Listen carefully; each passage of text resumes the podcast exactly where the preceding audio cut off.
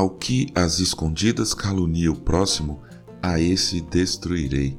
O que tem olhar arrogante e coração orgulhoso, não o suportarei. Salmo 101, verso 5. Bom dia, bem-vindo, bem-vinda ao podcast Célula Metanoia Devocional. Vamos começar o dia alinhando nossa mente com a mente de Cristo. A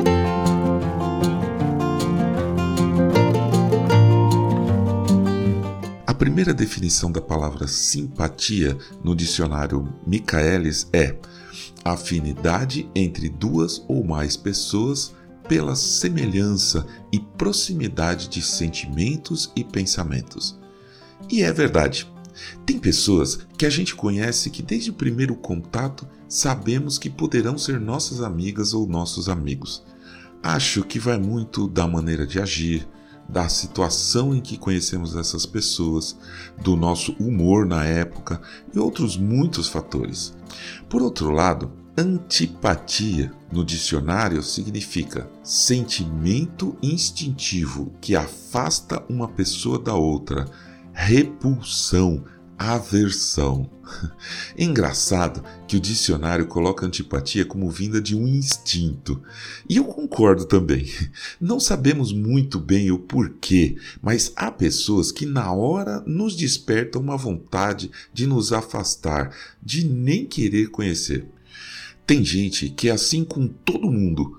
Outras pessoas são assim eventualmente, mas a antipatia existe e pode aparecer de repente, ou a antipatia vai sendo cultivada com o tempo. Um comportamento incômodo, uma pitadinha de arrogância, alguns toques de falas equivocadas e pronto. A torta da antipatia acaba de sair do forno e ninguém quer comer. Pense bem. É fácil ser amável e gentil com pessoas que achamos simpáticas. Mas e com as antipáticas, conseguimos agir com gentileza?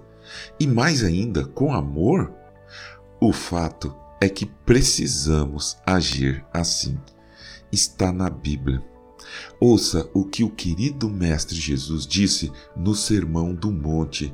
Está em Mateus, capítulo 5, versículos 44 a 48.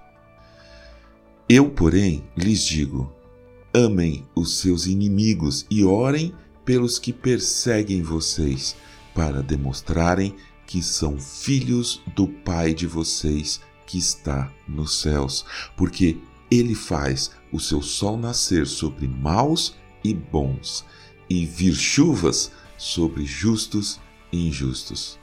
Porque se vocês amam aquele que os amam, que recompensa terão?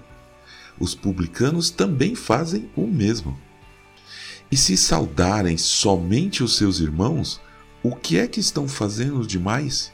Os gentios também não fazem o mesmo? Portanto, sejam perfeitos, como é perfeito o Pai de vocês que está no céu. Amém.